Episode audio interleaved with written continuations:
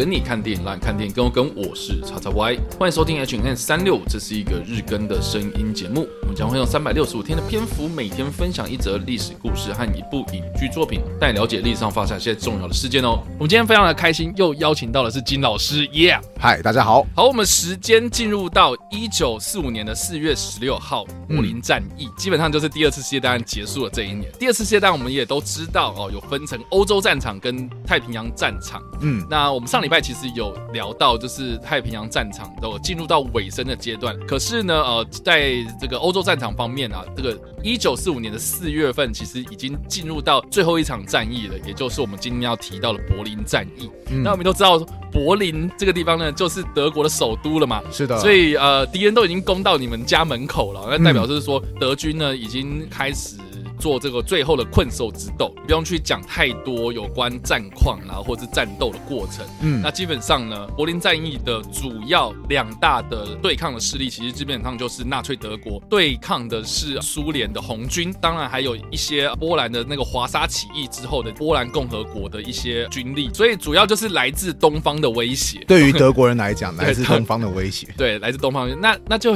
有人就很好奇啊，那西方的这些哎，美国啦、盟军啊。跑去哪里了呢？这个之后我们在另外一篇的历史上，今天其实会聊到，比如说易北河会师，嗯、对，就是盟军的两大集团东西方已经会师了，这样子，那接下来就是要直取柏林。但是呢，英美啊这方面呢，其实对于柏林战役这个东西，其实是采取一个比较消极的做法。嗯所以就是让这个苏联军就是去把这个城市给拿下。英美为什么没有想说，哎，毕竟攻下敌国首都其实是一个很大的荣耀嘛。那为什么英美他们没有这么动作？英国我觉得他是没办法，因为英国他其实已经军力非常衰弱，他要不是靠美国的话，他根本没有办法重回欧洲这个样子。然后美国则是他们当时的就是欧洲战场的最高统帅是艾森豪，他就觉得说啊，如果我们硬要硬要去打柏林的话，这块地方它太深入东方了，那以后它应该还会是苏联的势力范围。那我为什么现在要花那么多额外的兵力，然后就是要把这个以后占领不了的土地，而且甚至可能会引起纷争的土地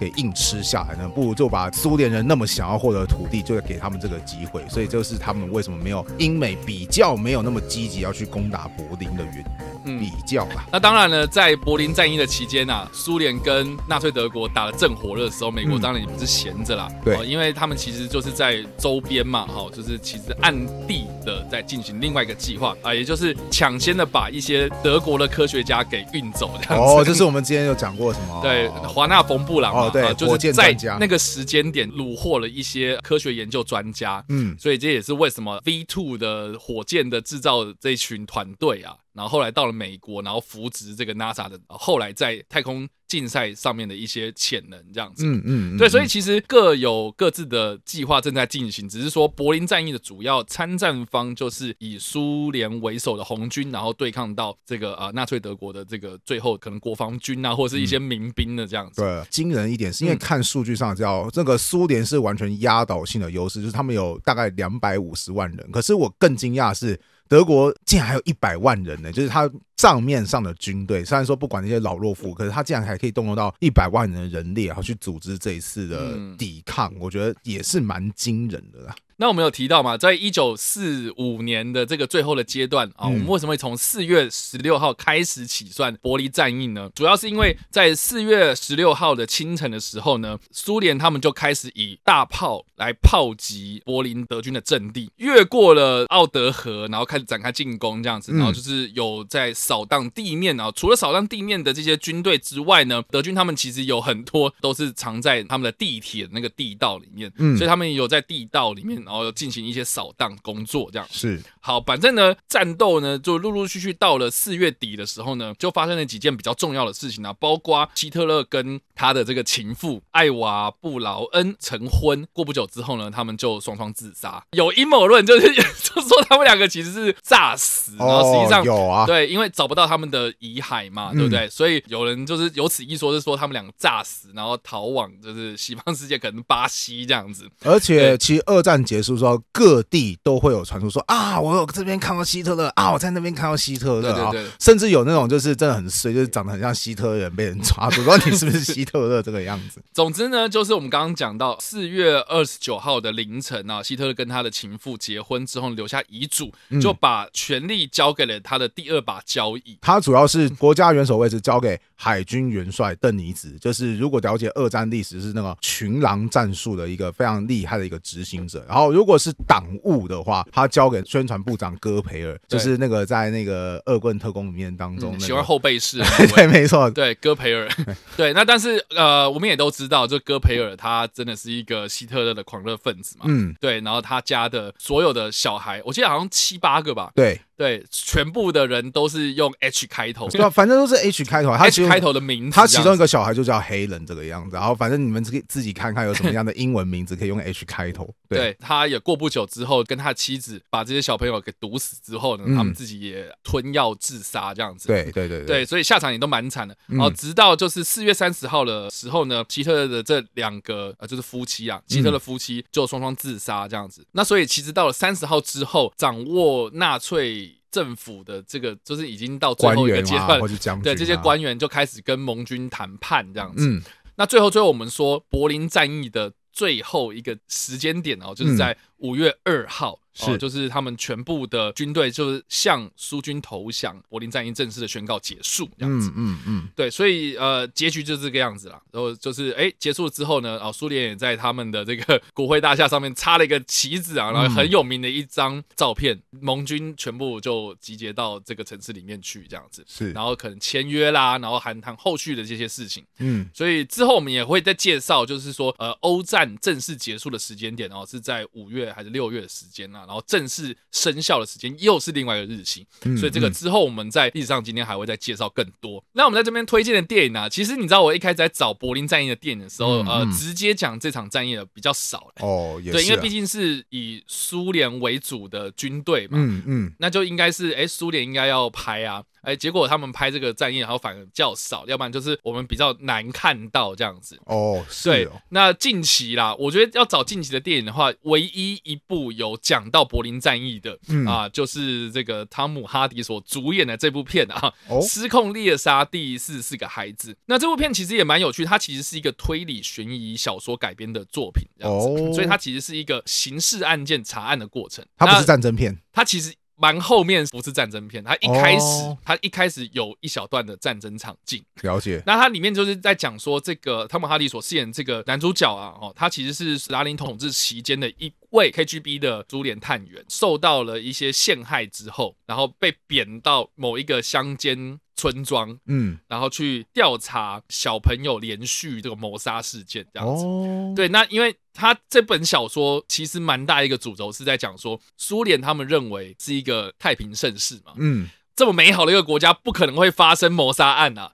对，所以他们会去调查的过程中，就会被一些政治力所干扰。嗯，然后就是说啊，这些小朋友不是被杀，他们可能就是发生意外。哦，我了解你的意思，就是对，就是类似说啊，在这个这么美好的国度里面，不可能有发生这样子什么爱恨情仇的这种谋杀事件这样子。所以美其名是要去调查，实际上他就是一个政府的傀儡去做这件事情。这样哦，对，那他在当中就是有去思考，因为他的背景就是一个。党国忠贞的一个 KGB 探员嘛，然后结果哎、欸、妻子被陷害，嗯、然后哎、欸、又被自己又被贬官到这个鸟不生蛋的地方，那他开始会去思考说，哎、欸、那个国家对于我到底是带有什么样的意义这样子，哦、所以它其实是一个有点政治讽刺跟悬疑包装底下的一个在批评共产体制的一个小说故事这样子。好，好，对，好，那我们要为什么要讲到柏林战役啊、呃？就是说他的背景其实是一个参与过二战的一个老兵这样子，嗯嗯、对，那他有参与过二战。然后他参与的那个战役就是柏林战役。哦，那这部片呢，呃，里面呢也有带到，就是呃，这群苏联军队啊，然后就是攻入到那个德国的那个国会里面，嗯，国会大厦里面。所以当然他们就有重现了插旗子的这个画面。记得就是有有一款电玩嘛，就是决胜时刻嘛。是的，我我大学的时候还有特别有同学跟我聊，他有一天跟我说，哎，金城一，金城一，我觉得有一部有个电玩真的很棒，你一定要去玩。二战的历史有关系，我说，嗯，因为我其实平常很少玩电。玩，可是很巧的是，大家讲的前几天，我其实，在电视上面有看到有人就是对这个电玩就是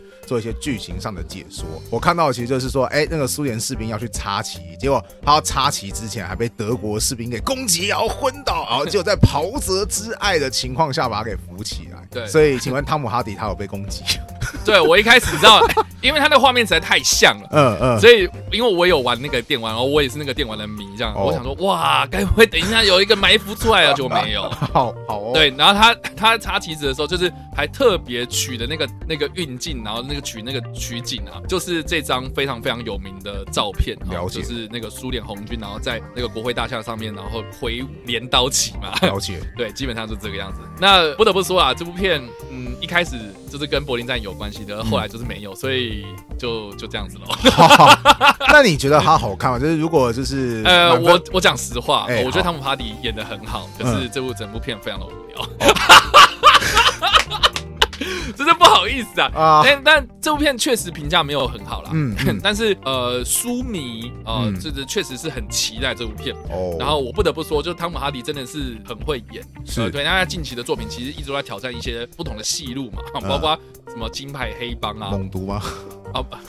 猛 说好不提猛毒的。对，我想讲是说，这汤姆哈迪一直不想要把自己定位成某种，就是比如说班恩啊，或是那个疯狂麦斯之类这样子的，呃，爽片的那种娱乐片的男主角，嗯，他一直想要去呃做一些呃，像是他会去监制他自己的那个影集嘛，嗯，哦，竞技，我记得是。这样子讲，台部那部影集这样子。哦，对，然后他有去涉及一些呃幕后工作这样子，然后像这一部呢，他就是要演一个苏联人嘛，嗯，所以他就有去特别的模仿哦苏联的口音这样子，哇，对，因为他是英国人嘛。从他的口音呐，哦，或是动作啦，哦，或者是在整件事情的发展上面，我觉得他其实是很有演技的。所以，如果你是汤姆哈迪的影迷的话，啊，你是他的粉丝的话，嗯，哦，这部片，哎，我觉得你应该会高潮这样。所以，简单来讲啊，这个就是我们今天所提到的《柏林战役》，还有《时空猎杀》第四十四个孩子啊，这部电影，好，推荐给大家。当然呢，如果你喜欢这部影片或声音的话，也别忘了按赞、追踪我们脸书粉丝团、订阅我们 YouTube 频道、IG 以及各大声音平台，也别忘在 Apple Podcast 三十八礼拜上留下五星好并。并且利用各大的社群平台推荐和分享我们节目，让更多人加入我们讨论哦。以上呢就是我们今天的 H N 三六希望你们会喜欢。我们下次再见，拜拜。